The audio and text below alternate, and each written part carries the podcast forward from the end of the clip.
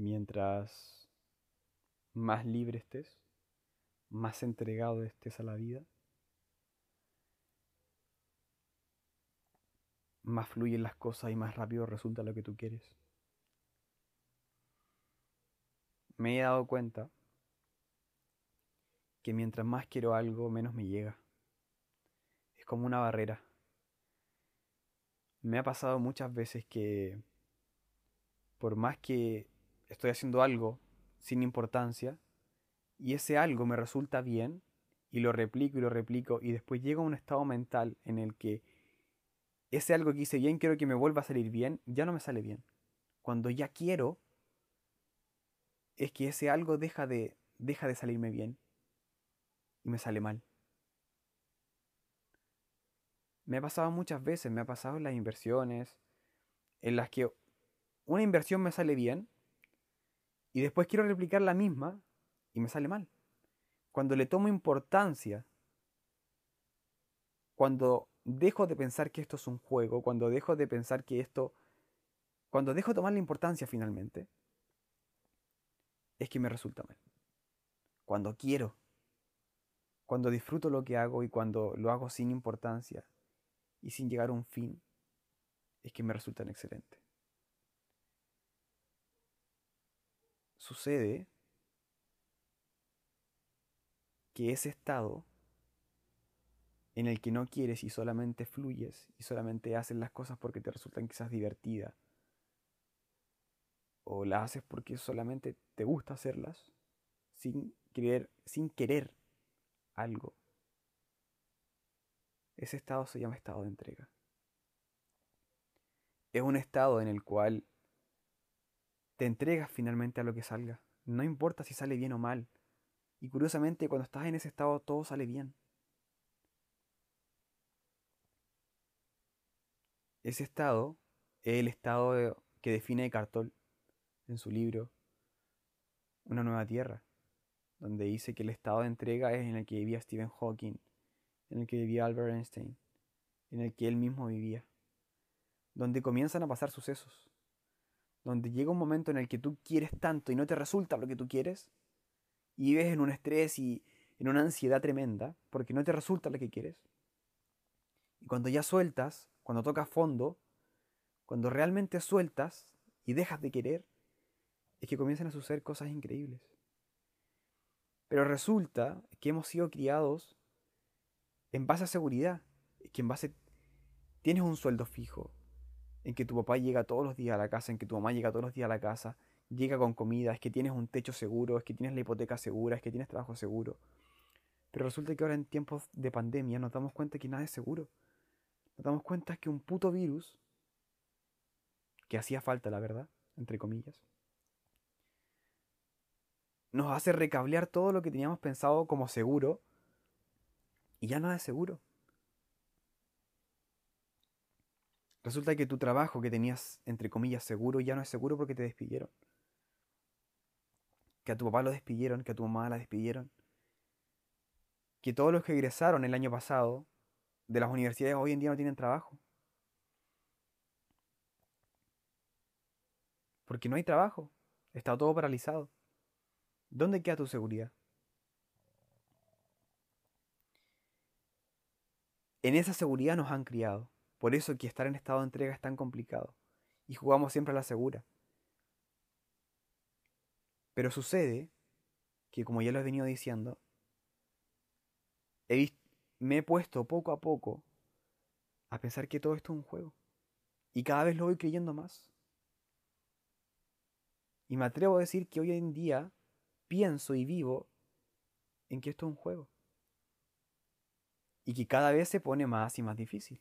O sea, no difícil, no es la palabra difícil. Este juego cada, cada vez y cada vez te va enseñando más cosas, en las cuales tú decides aprender esas cosas, tomarlas como algo positivo o verlas como algo negativo.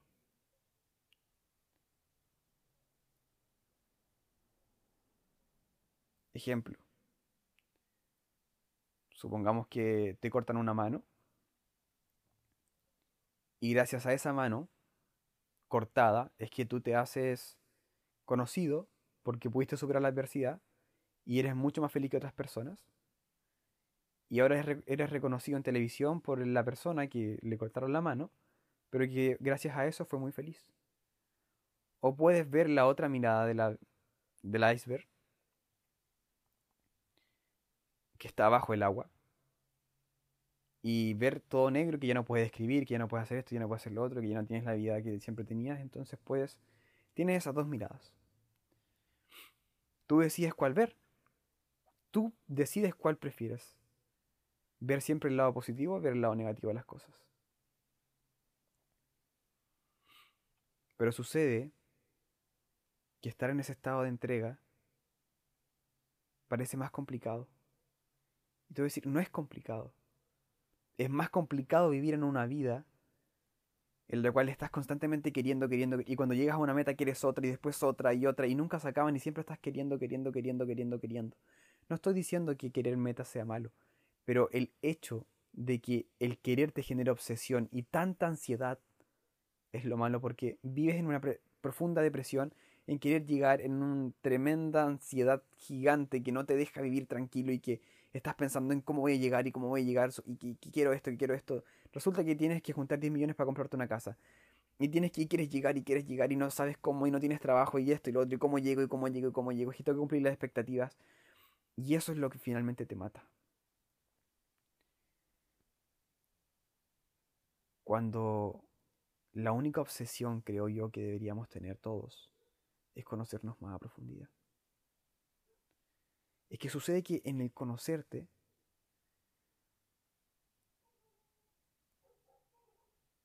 estás todo. Porque si tú inviertes en ti y te conoces, vas a saber qué quieres y qué es lo que amas hacer.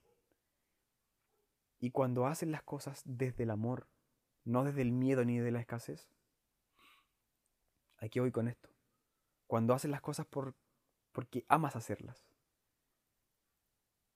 no lo haces desde la escasez en cuanto a, voy a hacer, supongamos, ejemplo, voy a hacer esto porque me falta esto. O desde el miedo, voy a hacer esto porque si no hago esto me va a pasar esto. Cuando haces las cosas desde el amor, en el amor no hay un voy a hacerlas porque voy a conseguir algo o porque tengo miedo. No, en el amor las haces porque amas hacer las cosas. Te paguen o no, lo harías igual. Es que en ese conocer, en ese conocerte a ti mismo, es donde está todo. Es ahí donde está todo. Donde está el trasfondo de todo. Las grandes personas, como Mark Zuckerberg, Bill Gates, hicieron lo que hicieron porque amaban hacerlo, porque les gustaba hacerlo. Y aman lo que hacen. ¿Tienen distintos planes hoy en día? Claro, claro que sí, obviamente. Pero Mark Zuckerberg creó Facebook porque le encantaba hacer el tema de informática, le encantaba y le surgió y lo hizo porque estaba fluyendo. Bill Gates hizo lo mismo con Microsoft.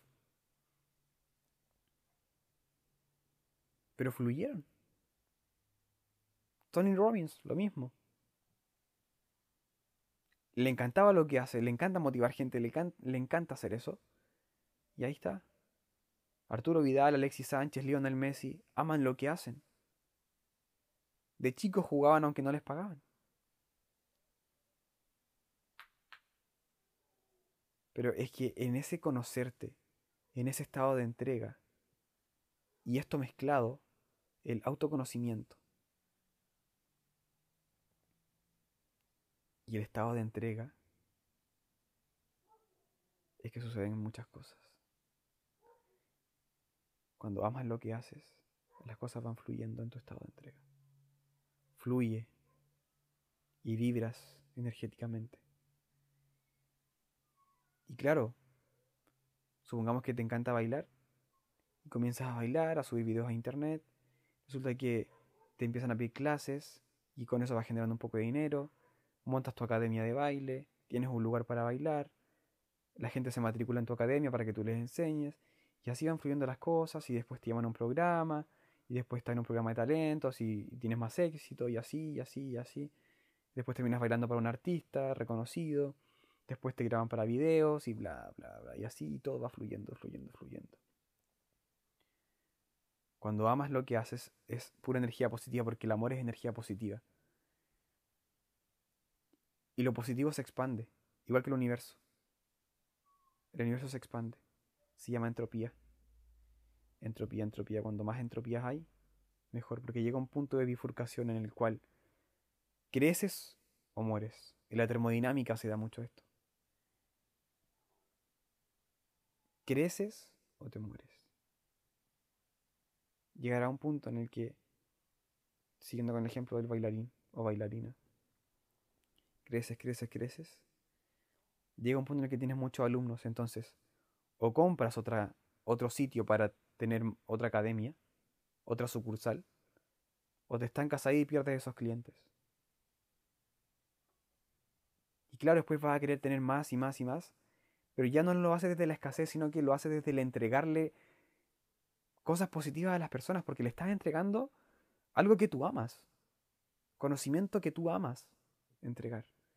No lo estás haciendo para conseguir más dinero, no, lo haces porque te gusta hacerlo y porque a muchas más personas les gusta. Y resulta que hay gente en, en, Arica que también quiere aprender y tú estás en Puerto Montt o tú estás en Santiago y en Punta Arenas colocas otra academia porque hay mucha gente que también le gusta y te lo están pidiendo, entonces lo vas haciendo, pero no desde la escasez, sino que desde el amor porque quieres seguir enseñando y porque la gente te lo está pidiendo. Y así. Pero el autoconocimiento, los ejercicios para conocerte y todo lo que tenga que ver con crecimiento personal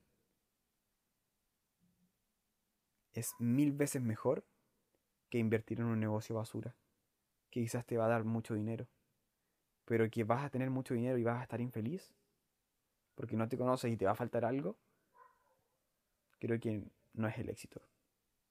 Creo que el éxito es conocerte. Saber qué es lo que amas hacer y qué es lo que te hace feliz. Compartirlo, sistematizarlo y eso te va a llevar a la felicidad.